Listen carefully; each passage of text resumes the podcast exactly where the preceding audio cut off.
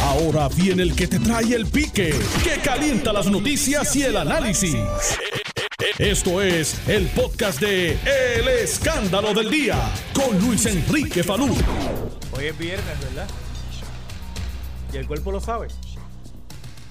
Viernes 5 de junio de 2020. Está esa calle empaquetada. Una cosa increíble. Los que están utilizando el túnel de Minillas está congestionado. Un vehículo un poco. Cuando usted sale del túnel de Minillas de Carolina a San Juan, pues tuvo desperfectos mecánicos y tú sabes que llega rápidamente la guagua esta de eh, obras públicas, que eso está chévere, la guagua obras públicas llega rápido, cruza el carril, pone eh, los señales y todo, pero eso ha provocado una congestión a esta hora. Digo, pero no, no tan grande como la que hay todavía en el Departamento del Trabajo. No tan grande. En el Departamento del Trabajo, mire, usted puede ir cu- cualquier día de la semana que usted quiera. Y usted va a encontrar una fila monumental para atender eh, a los ciudadanos. Mano, si están tan atrasados, ¿tú sabes qué yo haría? Sábado y domingo yo pongo a trabajar personal también. Sábado y domingo, porque como están tan atrasados, ¿verdad? Para adelantar la cosa, para adelantar la cosa. Pero de, de eso se trata. Atrás, Satanás, atrás. oye, oye, qué grande eres. Toma. Ah, por aquí alguien visitándome. Pues Puerto Rico está sabroso. Oye, el tema de la discriminación racial ha cogido un auge en Puerto Rico brutal. Y no es para menos. Y de eso vamos a hablar en el programa. No voy a hablar de eso hoy, pero estoy preparando un programa especial sobre eso, donde voy a hacer una, donde voy a hacer unas manifestaciones también, Michael, sobre ese tema que muy de cerca, muy de cerca lo conozco, pero no va a ser en el día de hoy. Así que estén pendientes de este programa que en cualquier momento voy a hacer unas expresiones sobre el particular. Pero qué bueno que parece que se va a hacer conciencia en la isla y parece que ya mucha gente está dispuesta a levantar su voz sobre ese tema. Que no es la primera vez, que no es la primera vez, pero de eso vamos a hablar más adelante. Más adelante. Michael, el toque de queda, ¿tú crees que ya hay tiempo de que lo quiten o tú crees que todavía el toque de queda lo pueden, de- lo pueden dejar? Porque, eh, tú sabes, la gente está en la calle durante todo el santo día, hay más gente en la calle, los contagios siguen aumentando, este, pero entonces a las seis y media la gobernadora te manda la chicharra del toque de queda, que diciéndote que a las 7 tienes que estar en tu casa hasta las 5 de la mañana, de 7 a 5 de la mañana, que no puedes salir y no puedes hacer nada. Entonces, los domingos está todo cerrado. Los domingos, tú no- tú- los domingos lo único que está abierto son los sitios donde venden comida, pero todo lo demás está cerrado. Está todo trancado los domingos. Tú no puedes ir para ningún lado. A menos que vaya- va- vayas a la playa y te empanes los pies, porque es lo más que puedes hacer, empanarte los pies en la playa. Y si coges un chapuzoncito, tiene que ser un chapuzón de eso de, de, de, de me metí, de salir corriendo, porque no te puedes, que- no te puedes quedar allí en la playa. Sí, de huye que te cojo, exactamente, Jerry, así, sí. Aunque la gente como quiera se queda.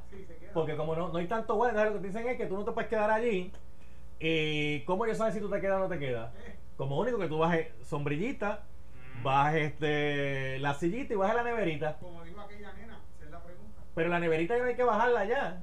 Baúl, la neverita es el baúl del carro ahora. Eh, Y tú ves que van del carro al agua, del agua al carro, del, a- del carro al agua, del agua al carro. Porque tampoco tenemos tanto policía como para estar pendiente de toda esa cuestión. Entonces, los do- ¿qué es? ¿Que los domingos no se contagia la gente? parece. Sí, porque entonces... Ese es el problema. Yo pienso que si, to- si quitan el toque de queda va a ser peor. La gente no va a hacer caso. Es Pero, pero, pero- es que la gente no, no está haciendo caso. Mira, eso. Mario Alegre, eh, mi amigo Mario Alegre escribió, estaba escribiendo una columna sobre eh, la flexibilización en los cines.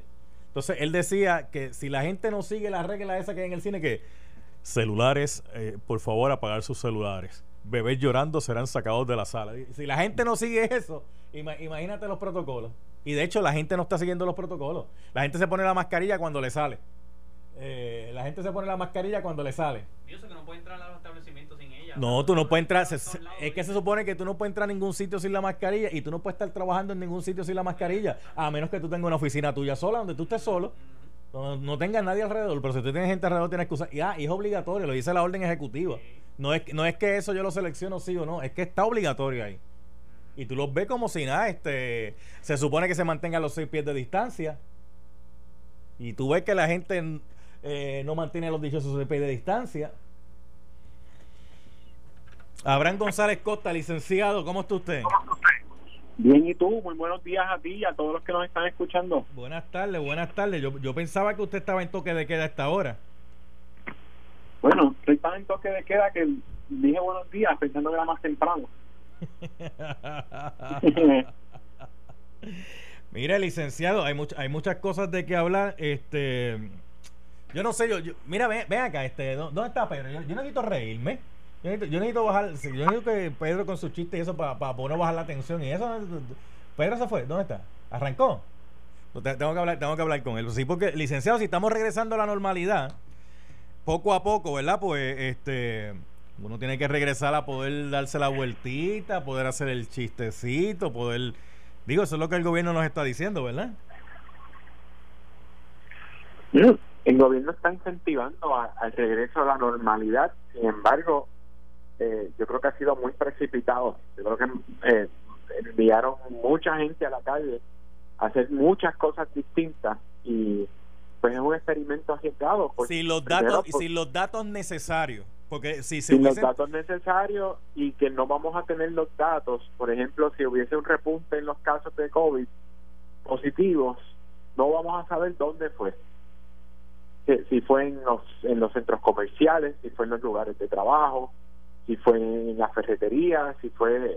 o sea, ab- abrieron tantas cosas a la vez que si de momento hay un brote nuevamente del virus, no vamos a poder decir, ah, es que no debimos haber abierto tal cosa porque es que ahí fue que donde más se contagió la gente. Ah, Exacto. Por ahí hay una noticia diciendo que el brote fue en, en funerales y cumpleaños.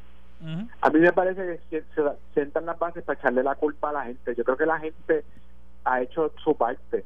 Eh, me parece que, que depende más del gobierno eh, y de las autoridades este, estar más pendiente de, de- de- precisamente lo que tú estabas diciendo, fiscalizar mejor las protecciones que están tomando los que ya están regresando a la normalidad porque se les está permitiendo versus echarle la culpa al que fue un funeral o un cumpleaños. Mire, yo- yo quisiera si se puede saber- ir a la playa, se puede ir a un cumpleaños, ¿no? Yo quisiera saber, yo quisiera saber en qué lugar el gobierno ha dicho, oye, le pedimos los protocolos a todo el cabrío, ¿verdad? Le, le hemos pedido protocolos a todo el mundo.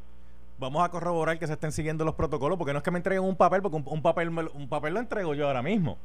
No necesariamente significa que yo estoy haciendo lo que puse en el papel. Entonces, ellos dependen de que la gente llame. Vamos a corroborar esos protocolos. ¿Cómo si, cómo si es que yo te dije a ti que podías abrir, pero tenías que atender a las personas por cita? ¿Cómo es que yo paso frente a tu, a tu negocio y tú ahora mismo tienes ahí una fila de 10 de, diez- de 10 carros al frente eh, para poder entrar? Los sitios de comer, Falú. ¿Cómo están, cómo están midiendo la distancia en los sitios de comer que, que, que, es donde no puedes usar máscara? Ah, Si en un sitio deben ser fiscalizadores, es en donde por más que trates, no puedes tener la máscara puesta porque tienes que ingerir el alimento, ¿no? Y yo, yo los he visto. Yo, yo he visto la- en los sitios de comer la gente sin la máscara, sin la- el distanciamiento, la fila, como tú dices, larguísima y entonces pues hay una sensación hay una falsa impresión de que esto se acabó pero es que es el mensaje que nos envían cuando cuando hacen una conferencia de prensa diciendo que se puede hacer casi de todo pero con mascarilla y dejando seis pies Mira, y, y hablando, Cuando- y hablando de todo un poco, porque ¿quién supervisa esos protocolos? ay bendito salud a saber yo sé que la la autocertificación que le exigen el, secre- que el secretario de Asuntos Públicos, Baldo Soto, me llame, que él no se pierda este programa, que, que me dé una llamada. es la, se supone que sea el departamento del trabajo Eh, eh, en serio en serio en Sí, serio sí, pero eh, ¿el departamento de qué? el departamento del trabajo el departamento del trabajo, el departamento del trabajo está ocupado, está ocupado ahora mismo tratando de sacar el caso. Bueno, yo te estoy contestando la pregunta, que lo estén haciendo. Ellos son los que están encargados de, de aprobar las autocertificaciones de los lugares que se, que se, se incorporan a, a, a- a- a abrir al público. Pero imagínate, eh, Yo, no- yo, yo- yo veo como que muy, como que muy relajado el ambiente y los números que está eh, entregando el departamento de salud son, son números que no son en tiempo real. Obviamente cuando esos números llegan ya, pues han sido depurados, han sido analizados y cuando se le presentan al público no se, no se está hablando del caso de los casos en el momento, sino que casos que ya han pasado y eso es lo preocupante. Claro, la muchacha de 27 años, la noticia corrió por todos los medios de comunicación y esa y ese fallecimiento se, se reflejó en el dashboard tres días después que la muchacha falleció. Y, ci- y cinco días después que le hicieron la prueba serológica, Así es. que es la, pre- la prueba rápida, que ya se ha dicho que esas pruebas rápidas, pues sí, tien- sí tienen una función, pero no son para diagnosticar. Para nada, para nada, para nada. Pero la gente, pues, como ve que cada vez hay mayor flexibilización, pues piensan que fue que, ah, pues el COVID-19 desapareció, pues ya estamos bien, ya, ya, ya no hay contagio. Bueno, imagínate, el, el, el Task Force médico pasó a un segundo plano. No lo despidieron porque se veía feo, pero dijeron que ahora sus funciones son otras, Sí. que son menos. Ahora el Task Force económico es el que es. No, y, y el epidemiólogo del Departamento de Salud no renovó contrato, capó, eh, porque la información que hay es que él no se sentía cómodo con lo que estaba pasando, porque eh, después que se ha matado toda una vida estudiando, ha creado un nombre, ha creado una reputación, tiene una experiencia, eh, lo, lo querían utilizar como para como para esquinearlo. Tú sabes, tú estás aquí, pero tú no decides nada. Nosotros decidimos y tú sigues, tú sabes, no, tú- y tú sigues lo que nosotros. Y él dijo, váyanse en par. Si, si, si yo cuando estaba haciendo lo que estaba haciendo, me ganaba más dinero y tenía mayores mayores responsabilidades. Pues ahora sabe que nos dicen que no, que no hace falta un epidemiólogo. Que no hace falta un Y eso, y eso es epidemiólogo. peligroso porque no solamente es el COVID-19, porque la gente la gente está pensando en el epidemiólogo ahora por el COVID-19, pero epidemiología brega con el COVID, epidemiología brega con la influenza, epidemiología La brega con el, el con dengue. El dengue, eh, con cuánta infección aparezca, cuánta epidemiología es el que brega con ese asunto. Y ahora nos dicen que no, que no hace falta un epidemiólogo. Así es. Entonces, ¿qué entonces cuando la gente escucha eso, ¿qué piensa? Que esto está bien. Ah, y entonces, mire, mire si está bien, que entonces abren negocio, eh, porque la cosa está mala, hay que abrir, eh, hay que empezar a, a producir la economía y nos respetan un, un tax nuevo, un COVID fee. Por sus pantalones. O sea, nos, nos respetan un COVID, porque si tuvieron que comprar este un, un plastiquito, eh, una caja de plástico, tuvieron que comprar una caja de guantes o tuvieron que comprar una caja de mascarilla, ah, pues espérate, eso se lo vamos a cobrar a la gente, al consumidor, vamos a, vamos a meterle el COVID fee. Sí, claro. Bueno, porque el gobierno el gobierno quiso impulsar la economía a costa de, de- de- de- del dinerito que le dio a la gente. Pero es que, y gasten. Pero es que el, el gobierno no, no- nada más no le dio dinerito a la gente. Lo que pasa es que la gente eh, se enfoca más en eso porque obviamente son. Pero, pero a las empresas aquí el gobierno le dado un montón de billetes. A los hospitales la em- el gobierno le ha dado un montón de billetes. a los hospitales le dieron inmunidad. Por, por- por eso, pero además de eso, le dieron un montón de billetes de, los- de, de- de la ley CARE que vino de Estados Unidos. Claro, por Eh, eso. hay, hay empresas que le dijeron: Mira, abre, presenta tu nómina, te vamos, a, te vamos a dar un préstamo y ese préstamo no lo vas a tener que pagar. Sí, lo que yo quiero decir es que el gobierno, si, si iba a imponer tantas medidas de seguridad porque saben que están abriendo a tiempo, debería haber incentivado el, las medidas de seguridad, exenciones contributivas por la inversión en los acrílicos, en los guantes, en el alcohol, en las mascarillas, de alguna forma que no fuera un desembolso, pero que fuera un alivio también a, a, a la- a los patronos, sobre todo los pequeños y los medianos comerciantes, que son los más que reciben el azote. Sí, sí. Pero mire, pero mire qué interesante, un COVID fee. Y de hecho, la gente comenzó a decirlo desde un principio. Antes que los dentistas, sí, el, primero de- antes que los dentistas eh, empezaran a hablar sobre el COVID fee, ya el COVID fee lo estaban cobrando un montón de establecimientos. Lo que pasa es que la, la gente normalmente recibe el, recibo y mucha gente no, lo verifica, pero eh, ya habían re- recibos corriendo por ahí de, de, de empresas donde el COVID fee ya estaba incluido de 5, algunos 6, en otros sitios eran 3, dependiendo. Pero esto esto pasó cuando el huracán María también. Sí.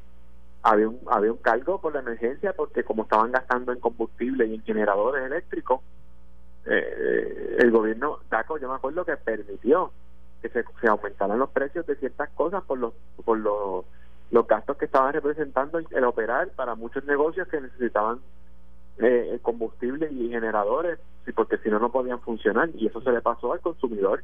Siempre el consumidor tiene la de perder con el gobierno. Siempre, siempre, siempre, siempre.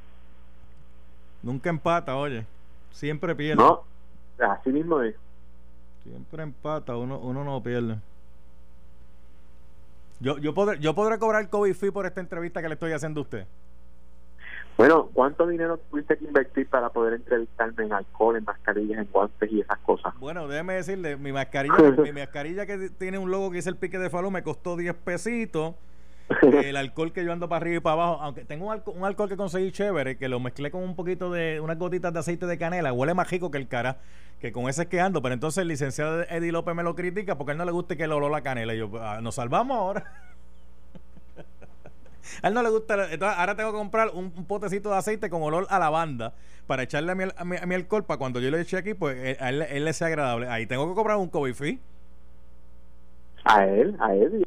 Es, Cobrarlo a mí. es más, si el representante Joel Frank que estuviera aquí ahora mismo conmigo me dice, eso del COVID free no va, es más, yo, yo voy a radicar y radico un proyecto para eliminar el COVID free.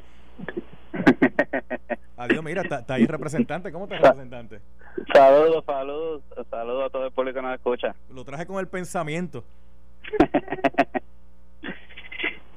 Entonces nos quieren cobrar COVID fee en cuanto a, hasta por respirar. Pues salud, este, por eso fue que el día de ayer radicamos eh, esta medida que va a prohibir el COVID fee. Eh, yo creo que todo todo el pueblo de Puerto Rico y a nivel mundial todos hemos sufrido, ¿verdad? Eh, eh, de una u otra forma eh, eh, el embate de, la pandemia. Cada personal individual, muchas personas desempleadas, se dice sobre 300 mil personas, muchos de ellos no, no han recibido todavía la remesa de desempleo.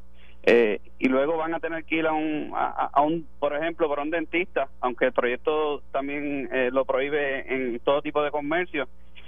Imagínate una, una mujer madre de familia con dos hijos que tenga que pagar 120 dólares, 130 dólares de, de, de COVID más los deducibles. ¿De dónde se araña, se, se araña no teje de dónde tela?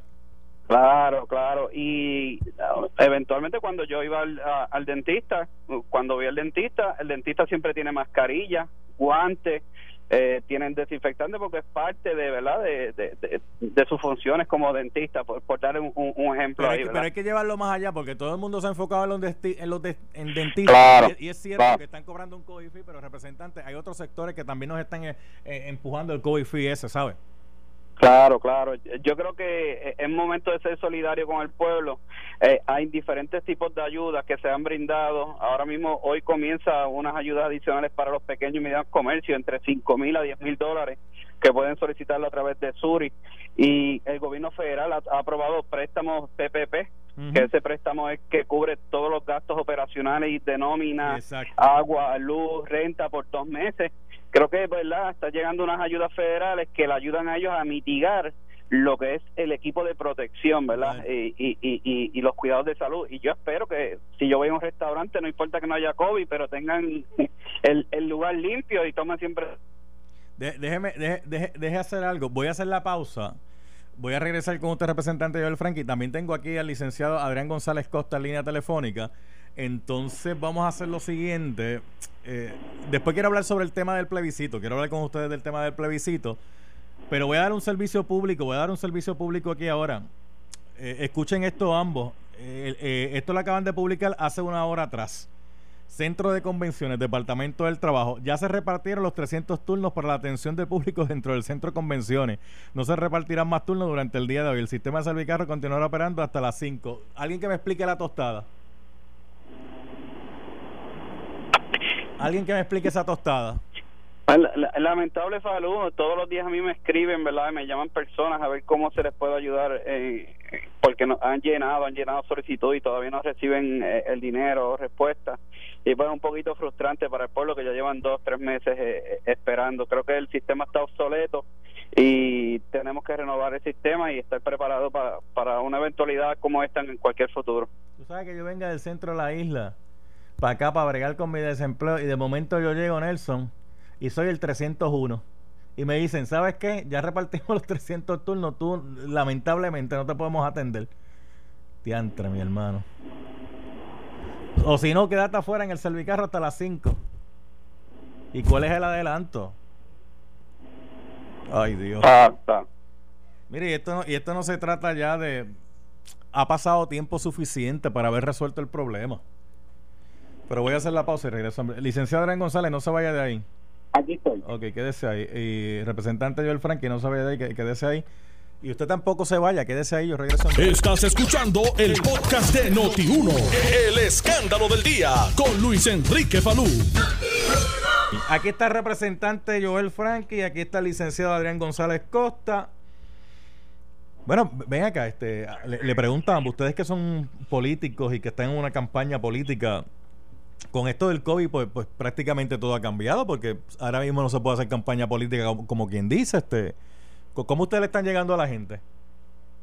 Eso es así, Falú. Este, cambió el mundo y cambió también la forma de hacer política. En estos momentos, pues nosotros en nuestras funciones, la única pues la forma de tener contacto con nuestra gente es muchas veces llevándoles suministros, mascarillas, sanitizer, eh, comida, ¿verdad? Diferentes ayudas, tomando las medidas, ¿verdad? Eh, necesarias y el distanciamiento. ¿Y usted, Adrián? Mira, en el caso de los que no estamos en el poder, es un reto más grande, ¿verdad? Pues no tenemos lo- la, la exposición de ser el incumbente, como es el caso de la gobernadora, por ejemplo, que está haciendo campaña sola, versus los otros cinco que no están en la misma posición que ella, igual los alcaldes y sus retadores. Pero eh, durante la, la pandemia, primero, los primeros días y semanas no era tiempo de estar haciendo campaña, era tiempo de estar pendiente a, a, a la enfermedad, al progreso y cómo protegerse todo el mundo. Ahora que hay una relativa normalidad, pero que todavía hay que mantener el distanciamiento, estamos apostando a, la, a las redes sociales como, como, como un mecanismo informativo que de hecho ha sido lo, lo ha sido fundamental para llevar a cabo la información sobre el virus para incluso la, la, la, la- las autoridades gubernamentales. Eventualmente estaremos eh, eh, impactando eh, más eh, físicamente pero ciertamente no es lo que era antes. Porque, por ejemplo, mire, mire, González Costa, para que usted me analice esto, González Costa, dice el representante Joel Frankie, pues, pues, ahora pues, pues aprovechen esta- estas actividades donde se reparten suministros y eso. De hecho, hoy en Canóvana hubo un montón de gente de comunidades vulnerables que estaban debajo de una fila, haciendo una fila allí eh, larguísima para que le dieran unos unos suministros y estuvieron horas esperando y el sol está brutal y esto en lo que en lo que llegaba la gobernadora. En el caso de nosotros, como lo hemos hecho es visitando casa a casa, eh, acompañando eh, en este caso, el mayor de los casos, al alcalde de Camuy, donde se, y, y si nosotros le llevamos la ayuda a sus residencias, a sus casas, pues la gente no tiene necesidad de salir. Si le llevamos suministros de alimentos, mascarillas, hand sanitizer, cosas básicas que le podemos ayudar, que se evite que esas personas eh, tengan que salir lo menos posible y estar expuestos, pues eh, es una gran ayuda, ¿verdad?, para la ciudadanía. Por eso, pero usted me dice que van casa a casa, pero esta actividad no fue casa a casa, esta, esta actividad fue aglomerando gente en un mismo sitio para entregar entregarle algo. Sí, y con prensa, salud. Por eso te digo que, que hay que tener mucho cuidado con esas actividades de, de entregar eh, lo que sea, porque se están convirtiendo en la campaña escondida de los incumbentes. Eh, eh, eh, es una cosa, primero, desleal y segundo, primero no, primero el riesgo de la salud de las personas y segundo, desleal con, con, con, con, las- con los que no tenemos. Esa, Bueno, Falú, eh, eh, en el caso de nosotros, es parte de nuestras funciones. Lo hicimos durante el huracán María, ayudando a las personas casa a casa, como podíamos llegar. Y en esta otra ocasión de la, pande- eh, de la pandemia, pues también buscamos la forma de llegar a la gente, porque somos los funcionarios electos y, y son los que luego nos exigen a nosotros que nosotros eh, eh, hemos hecho por ellos, ¿verdad? Que, que, eh, que, que- que si nos quedamos sentados o, le estamos, o, o tratamos de mitigar y ayudarle en estos momentos de, difíciles. No, no estoy hablando de su caso, estoy hablando específicamente del de Canóvanas con la gobernadora y la alcaldesa, para que la gente tenga claro. Eh, eh, convocar una conferencia de prensa para entregar ayuda pone en riesgo a la gobernadora, a la alcaldesa, a los que necesitaban las ayudas y a la misma prensa. No hay necesidad, como usted mismo indicó, representante, es la obligación del gobierno ayudar a la ciudadanía. Tú no tienes que convocar a la prensa para que la prensa vea que estás cumpliendo con tu obligación porque eso es lo que se espera de ti. Eso es, es, es una, una falsa impresión que crean los políticos de que toma esta mascarilla que te estoy regalando como si la hubiesen comprado con, con dinero de su bolsillo. Ah, Los fondos públicos son es el dinero de la gente y esas mascarillas, las compras que están eh, mandando en, en algunos municipios, ese dinero es del pueblo que está regresando al pueblo a través de una ayuda y esa es la obligación de los alcaldes, de los gobernadores y de los legisladores. No están haciendo nada extraordinario, Bueno, están cumpliendo vo- con su trabajo. Vo- Voy a moverme, ¿sabes? voy a moverme de tema, pero sin salirnos mucho del mismo. Eh, les decía que para ustedes eh, debe ser bien difícil ahora por hacer la campaña. Estamos en toque de queda, este, pues las actividades están eh, siendo, ¿verdad?, menos. Hay un plebiscito el mismo día de las elecciones. Entonces, aquí lo que se ha hablado es que estadidad sí o estadidad no, pero no se ha explicado todavía con certeza al ciudadano Ok, voté sí, ¿qué pasa después? Ok, voté no, ¿qué pasa después? O sea, no, no ha habido una campaña para explicarle al ciudadano qué va a significar ese voto. Bueno, salud. Yo creo que nosotros, ¿verdad? Como Partido No Progresista, lo, eh, lo que nos une eh, en todo esto es la estabilidad, ¿verdad? Y, y buscar cualquier mecanismo, ¿verdad? Que ya que el pueblo nos favoreció en las pasadas elecciones, cualquier mecanismo que nos ayude a alcanzar ese ideal. Por eso, eh, nosotros no es ahora, sino durante todo el cuatrenio, toda la vida de nosotros, ¿verdad? Este, siempre vamos a, buscar de qué forma alcanzar esa meta de de que la campaña ahora cambió, que va a ser mayormente por redes sociales y por otros medios, eh, eh, pero no falta la realidad de que el pueblo de Puerto Rico ha tenido que abrir los ojos del huracán Irma, María, eh, los terremotos y el COVID, de toda la ayuda federal que está llegando lenta, eh, con restricciones de una forma u otra, pero está llegando y que si no fuera por esa ah, relación con los Estados Unidos, pues sería muy difícil levantarnos de, de, de cosas así. González Costa Diga usted. se quedó callado ahí. Ah, bueno, en cuanto al eh, que sé que el representante no había terminado de hablar. Mira, en cuanto al plebiscito, Falú, acuérdate que esto se ha aprobado en medio de una emergencia y ha pasado como medio con ficha. Pero ciertamente el día de las elecciones va a haber un plebiscito donde los puertorriqueños, si votan que sí, están votando eh, que acceden a que el gobierno de Puerto Rico haga una petición formal al Congreso de Estados Unidos para que se nos incluya como el estado, como el próximo estado de la Unión, no digo 51 porque igual se nos adelanta Washington DC, pero como el próximo estado de la Unión, eso es lo que significa el no. El, el sí, perdón, el no, contrario a, lo- que habíamos discutido en otra eh, eh, eh, programa, que no significa quedarnos como estamos. El no es un rechazo a que se nos incluya como Estado de la Unión. No es que estamos conformes con el con el con el estatus actual. Por eso el Partido Independentista eh, accedió a participar del plebiscito y, y a representar al no, porque es un acto de repudio a la estabilidad y una afirmación de la puertorriqueñidad. Ahí. Salud. Sí.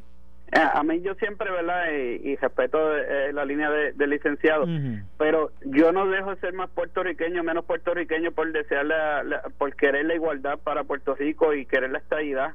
Mm, Hay hay más puertorriqueños en los estados que aquí en Puerto Rico. Y eso no me va a quitar de ser más o menos puertorriqueño. Porque amo Puerto Rico es que yo quiero la estabilidad para Puerto Rico.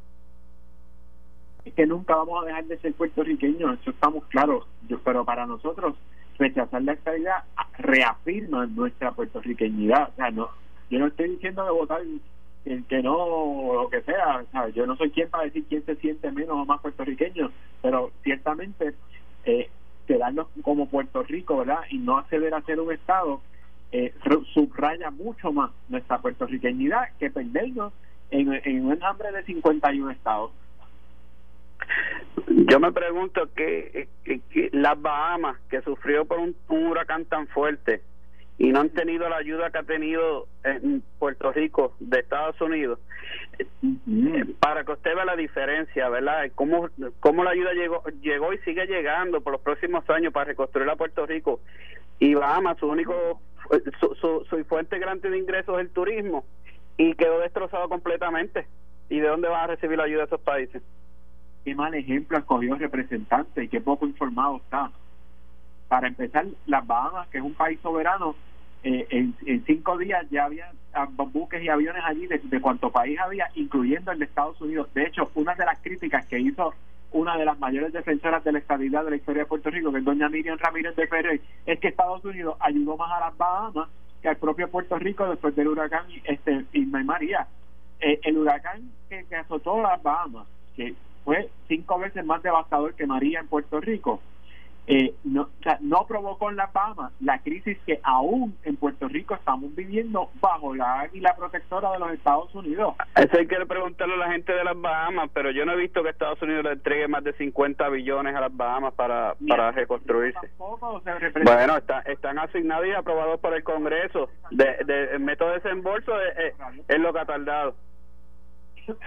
Aquí FEMA se trató de robar el dinero para restablecer el, pro- el, programa eléctrico representante. Hay gente presa de los, del gobierno de los Estados Unidos porque eran novios, porque la de FEMA era novia del contratista de Cobra y los metieron presos a los dos, porque mientras nosotros estábamos sin luz, los funcionarios de FEMA querían robarse el dinero para que nosotros pudiéramos tener luz de nuevo. Y ahí estoy de acuerdo contigo, pero no no todos pagan justo por pecadores. Los congresistas, cuando aprobaron la asignación de fondos, no sabía, espérate, que FEMA se va a robar los chavos o un individuo en el camino, se robó el dinero. ¿Sabe? La intención de ayudar a Puerto Rico está ahí latente, que ahora tienen más controles y estamos de acuerdo, pero hay unos fondos asignados a Puerto Rico que eventualmente en el transcurso de los años se, se estarán utilizando. y cuántos huracanes van a volver a pasar en el transcurso de los años. Representante, aquí el huracán pasó en el 2017. Aquí la gente está con todo desde el 2017. Y usted les está diciendo que hay que esperar años en lo que a Trump le da la gana o al Congreso o al próximo presidente de mandar los chavos para acá. Vaya a las Bahamas para que usted vea cómo está eso de distinto. Allí se recuperaron mucho más rápido que nosotros. Ok, eh, representante del Frankie, ¿por, por qué sí? ¿Por, por qué sí? Porque atesoramos la, eh, eh, la relación con los Estados Unidos.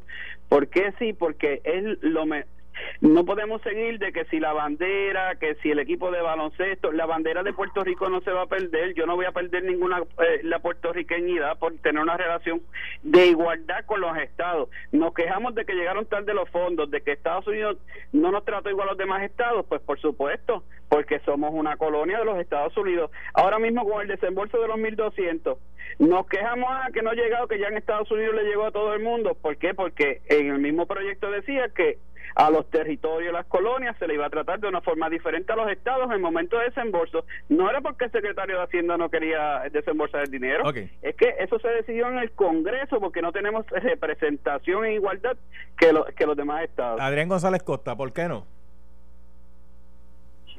Salud, eso es un engaño pensar que porque nos hagamos un Estado, el dinero, vamos a dejar de ser pobres. Nosotros somos más pobres que los 50 estados y, ven- y venderle a los Estados Unidos la posibilidad de que hacernos Estados nos va a hacer llegar más dinero es el error más grande de los estadistas. Aquí no va a llegar más dinero porque nos hagamos Estados. Aquí vamos a seguir igual de pobres y vamos a seguir recibiendo la misma desigualdad porque en Estados Unidos volvemos al tema del racismo, este salud nosotros no somos no seríamos un estado blanco y sabemos lo que las, las que pasan los estados que no son blancos como los estados del sur de los Estados Unidos como en Mississippi que ha sido el estado más pobre siempre todo el delta del Mississippi recibe un trato desigual teniendo senadores y representantes por el mero hecho de, de- de su formación racial y étnica. No sería la excepción. Con Puerto Rico. Espérate, ¿quién tosió ahí? yo. Eh, tiene la mascarilla puesta, ¿verdad? solo en un episodio, es que se me chocó la garganta. De hecho, me hice la prueba molecular hace Ah. poco, hace cuatro días y salí negativo. Gloria, gloria a Dios por eso, gloria a Dios por eso. Este representante del Frankie, ahí, ahí Adrián González Costa le dijo por qué no. Pues eso es su sentir, es su opinión. Eh, veremos en la, en las urnas que el pueblo de Puerto Rico eh, tiene que acordarse de los pasados años, la ayuda federal que viene a cada uno de nosotros gracias a esa relación que tenemos con Estados Unidos y tenemos que sellar esa relación en igualdad con los demás estados, votando eh, sí para la estadidad. Mire, usted no se lo va a decir Adrián, pero se lo digo yo. Adrián González Costa, el representante del Frankie, en par de ocasiones le ha mencionado a usted que los 1.200 dólares que, digo, ya, ya los cogió, ¿verdad? Todavía. ¿Quién? Yo. Sí. No me llegaron. ¿No? No. Pues eso no era para todo el mundo. Bueno, dependía de muchas circunstancias y yo no cubrí con una. Dia- ah, diantre. Espérate, una de las circunstancias era el tope de lo, que- de lo que uno gana. Acuérdate que yo era comisionado, salud. ¿Verdad que usted, usted ganaba más de lo establecido, sí? Claro, sí, Sí, que sí. no, no, no me pueden, no me pueden juzgar por, por coger los No, no. 1200 porque no me tocaron. Mire cuánto cobra un comisionado. El sueldo de comisionado está dispuesto en la ley, en el código electoral. Ah. Actualmente es un sueldo de 86, de eh, 80 mil, 80 mil. 80 mil cobra un comisionado. Sí, Contra, si alguien me llamara. a menos que aprueben la reforma electoral que va a subir a 100 mil. Contra, si alguien me llamara, yo, para comisionado, este. No, pero procura que te llamen después de la reforma que van a subirlo a 100 mil. Pero, uh, si Pero, pero la reforma es para economizar dinero. Diantre, tanto cobra el comisionado. Bueno, ahora no cobra tanto con la reforma es que van a cobrar lo mismo con un Por, representar un partido político allí en la comisión. Busca el código electoral para que veas. Se lo van a aumentar, pero ¿quiénes, quiénes están bregando con eso? Los PNP, ¿verdad? Son los que están bregando con eso ahora. Pero ¿quiénes van a hacer? Si son los que están en el poder. Adiós, pero representante del Frankie, mire, este, entonces usted, usted, usted va a aumentar el sueldo comisionado de, de 80 a 100. Eso está, ¿verdad? Eh, eh, bajo evaluación es una persona. Nosotros los representantes del pueblo estamos en 72 mil dólares. ¿En cuánto? Ahí está. 70. 72 mil. Eh, puedo correr, Eh, puedo que conste que el PIB siempre ha señalado la- la- Yo, nosotros cualificamos para los 1200. ¿A usted le llegaron? Sí, sí. ¿Y ya los gastó? Sí, en ayuda. Ok. No, pero no tuvo que pagar el COVID fee. Hasta el momento no, y esperemos que pronto, ¿verdad? Este pase por la deseazo de, de los compañeros y, y la gobernadora y, y se evite, ¿verdad? Un impuesto más al pueblo. Mi madre. Vámonos ya, hoy es viernes, hoy no... Ya Adrián, ya, ya Adrián González Costa dijo que, que no, que hay que votar que no. Y ya Joel Frank ha dicho que hay que votar que sí en el plebiscito de ese de, de- el plebiscito ese de la estadidad. Y después que la gente vote, ¿qué pasa? Depende quién cuentan los votos. depende de quién gane y quién pierda. Hay que, hay que mandar eso a Estados Unidos este, con una paloma mensajera y allá harán lo que entiendan con eso, salud. Con una paloma mensajera. Y sigue siendo exagerado. Se envía una certificación por parte del gobierno de acá eh, indicando los resultados. Pero eso no fue lo que hicimos en el último plebiscito. Sí, señor. ¿Y qué pasó después? Nada. Después Gigi Fernández quiso mudarse para acá, digo, inscribirse como electora para ser de la Comisión de Igualdad. Eso fue lo único extraordinario que pasó. Representante Frank, ¿usted, usted no teme que pase lo mismo que pasó con, con el plebiscito anterior? Que después que mandaron los resultados, la certificación y todo, no pasó nada. Bueno, pues vamos con más fuerza. Vamos a reafirmar lo de resultados anteriores con estos resultados. Ah, ok. Ah, pues mire, Costa, eso es lo que van a hacer con más fuerza. Bendito, tengan cuidado. ¿Por qué? Pueden un desgarre muscular o algo así. Ave María. Ave María. Ave María. A- Adrián González. Mira, vamos a dejarlo ahí. Porque yo, me, yo me acuerdo que cuando pasaba el señor. Mira, Nelson, tú eres de esta época que el señor pasaba con una, una lata en la cabeza y gritaba: Traigo fuerza, traigo fuerza. Que era lo que traía. Que era lo que vendía él. De esto. Entonces todo el mundo le gritaba: Ten cuidado, no te vayas a quedar. Ave María, Adrián. Salud, lo importante es que se va a expresar la voluntad del pueblo y ahí vamos a ver los resultados pronto. Y usted, y usted entiende que este pueblo es un pueblo estadista. Eso es así. Adiós. Con esos representantes, con esos símbolos de la estabilidad, como la gobernadora, como Ricardo Rosselló, como Tomás Rivera Chat, la gente se va a sentir bien confiada. Porque ese es otro. Como, la como, como Filiberto Ojeda. Hello. Espérate, ¿qué pasó, ¿qué pasó ahí? Espérate. No sé de quién habla. Espérate, ¿qué pasó ahí? Como que me perdí. Allá dijeron unos símbolos, sacaron el nombre de Filiberto Ojeda y alguien dice que. Ah, que- Filiberto, no, él, dijo José Gilberto. no, no, Filiberto, no, no, Filiberto no. Ojeda. Filiberto Ojeda fue lo que dijo. Filiberto no votaba, representante.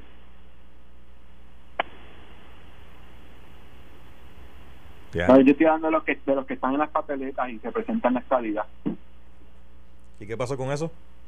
Bueno, que esos son los que dependen de la voluntad del pueblo. Bueno, y eso son- y si el pue- eh, y el pueblo decidirá por cada uno de nosotros quién va a permanecer en la papeleta y quién no. Claro, por eso Claro. el pueblo decidirá si confía en esos, en esos baluartes de los valores puertorriqueños o no. Esos valores de los, de los valores puertorriqueños. Esa, esa expresión, eh, ¿tiene que explicarla o la va a dejar ahí?